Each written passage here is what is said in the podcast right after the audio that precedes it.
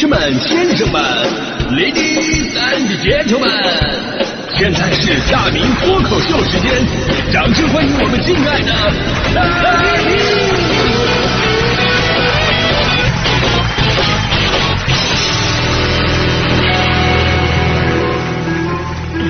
好，欢迎各位来到今天的大明脱口秀，我是大明啊。今天咱们讲的话题呢跟素质有关系，我就让你们见识一下什么是素质。那什么是素质？那呃，说到这个就必须拿自己举例子了。那最近呢，我们领导啊在搞中层竞聘啊，这是很多人主持人晋升的一个好机会，所以说很多同事呢也瞅准了机会开始尝试。昨天大迪呢就要竞聘啊。然后呢，大迪呢就想咨询一下我的意见，毕竟在这方面我经验是比较丰富的。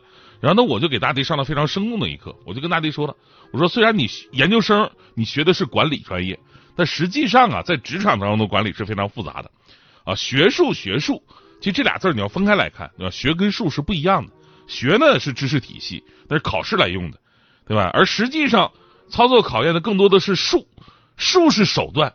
而手段呢，又分为阴谋啊、阳谋啊，这很复杂。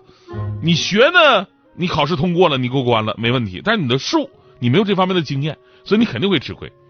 呃，其实我也提醒一下收音机前那些想这个往上晋升一级啊，当当中层的管理者的朋友们，咱们最好注意听啊，这段话会让你们终身受益。就当中层啊，有的时候看似是一种机会，但实际上你要看到，有的时候这其实是高层领导施展的术。他们最终的目的啊，哎，不是给你机会，而是把很多的任务和压力转嫁在你的身上，从而达到自己规避责任的这么一个目的。这个就好像领导生了一堆火啊，生了一堆火，明明是要把你架在火上烤，但之前却对你说：“来吧，这里能照亮你的美。”啊，大迪听了恍然大悟，然后买了一一部 vivo 手机。这个梗一般人接不住。好了，不说这个梗了啊。就是我不知道有多少人对这这句话有同感啊！反正大迪听完之后真的是如梦方醒，仔细想想确实是这么回事感叹：哎呀，大明哥你真是人间清醒！然后就放弃了这次应聘啊，决定继续脚踏实地的做好一线的工作。而我呢，则获得了他的感谢，同时也干掉了一个竞争对手。没错，我也应聘了。领导听没听节目？领导听节目的话，请把我架在火上烤吧。我油多，就不管怎么样，这是我通往孙台的之路的第一步，反正是啊，请大家好祝福我。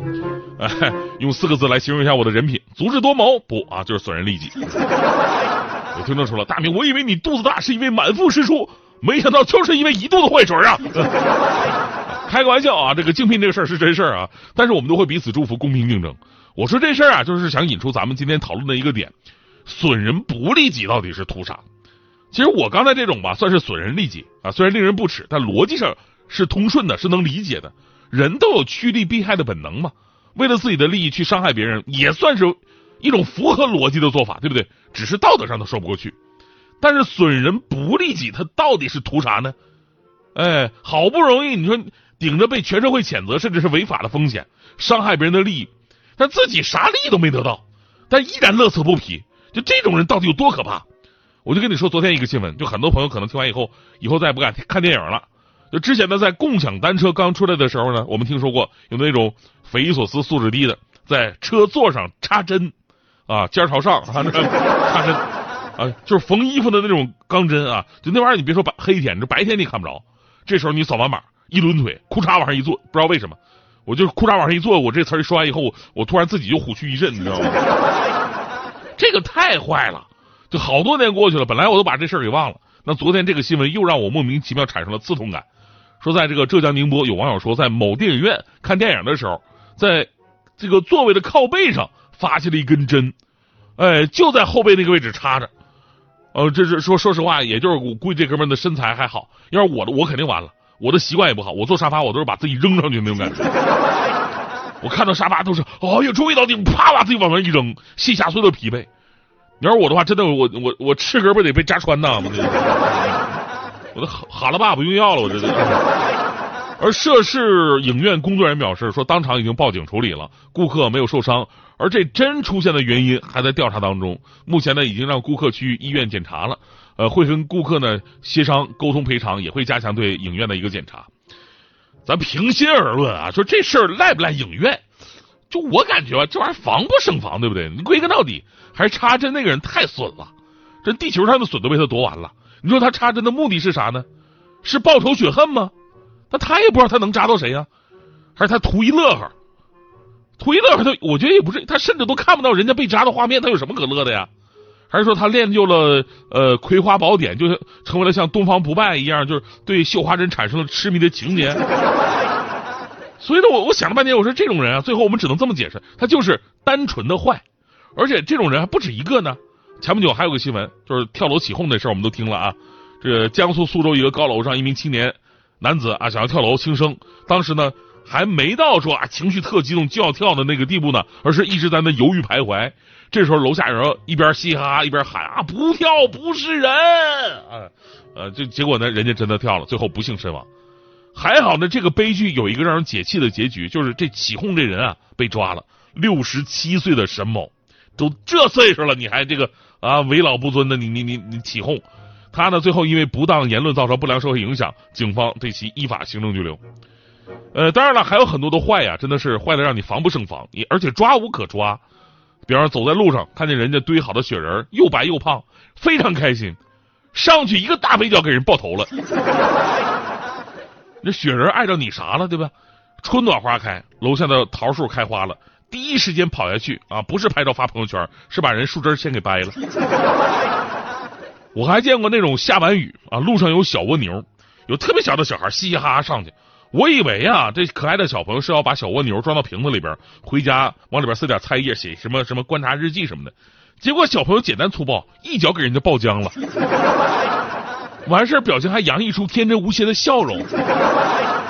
我跟你说呀，我我说蜗牛，我还能说，还有一个踩蛤蟆的故事，我都不忍心讲。毕竟当年我们上中学，老师让我们四人一组做那个解剖蛤蟆的那个实验，全班一半的孩子都哭了。虽然现在他们水煮田鸡比谁吃的都香，但怎么说呢？这玩意儿吃可以，你让我们虐杀，我至今做不到啊。前两天还有一个新闻啊，真正的这个狼心狗肺。在人家的屋檐下边避雨，看人家的屋檐下边呢，用那个簸箕晾着菜干然后这哥们一脚把那个菜杆踢到雨里，然后静静的欣赏菜杆被雨水浸泡的过程。你说你在人家的屋檐下避雨，你不懂得感恩，还把人家的东西给破坏了，全都是损人又不利己。但是他们乐此不疲，他们到底图点啥呢？我我看了很多分析啊，心理分析，其中有一个我特别认同，啊，就是没有真正的损人不利己。就有的看似不利己，而实际上他只是没有得到物质方面的利益，而在心理上，这种人获得了极大的满足感。我不知道你们生活当中有没有碰到过这样的人啊？就这种人，就是自己过得有多好，并不是最重要的，最重要的是别人一定不能过得好。这种心理知道很微妙啊。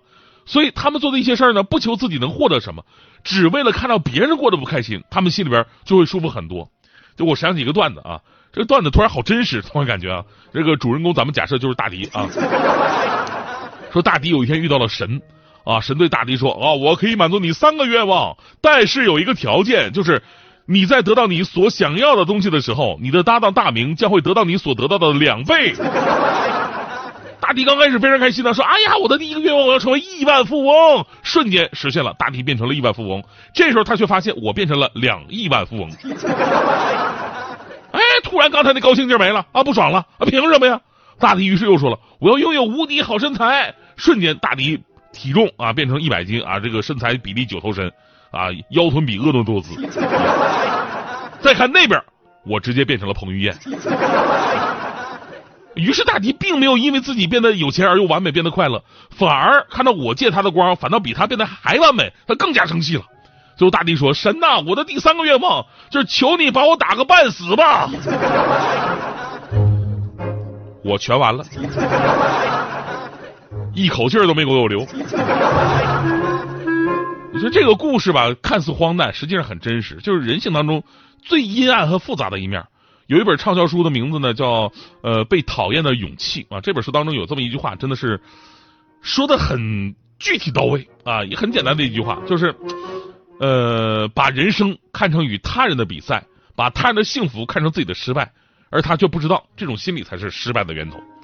而佛说呢，当别人过得比我们好的时候，我们一定要随喜，要真诚的替别人感到高兴，这样我们自己才会获得快乐。希望每个人吧都能够真诚随喜。啊，最后呃，最后说回到就是我们台这次这个竞选中层干部这个事儿啊，就我的心态就是随喜，不要因为竞争而勾心斗角，破坏同事关系。就大家伙能者居之嘛，最重要是为我们广播事业共同出力嘛。目前我看了一下，这个大迪这个放弃之后啊，我的竞争对手还剩下一个，就是我们旅游节目的主持人小雪。啊，于是我昨天我非常大气，我主动给小雪发了微信，我告诉她七月十五号竞聘那一天，好好发挥，让我们一起努力。啊，小雪也给我回复了，谢谢大明哥，七幺五见。那此时此刻，我觉得我胜算呢又多了一分，因为竞聘那一天其实是七月十四号。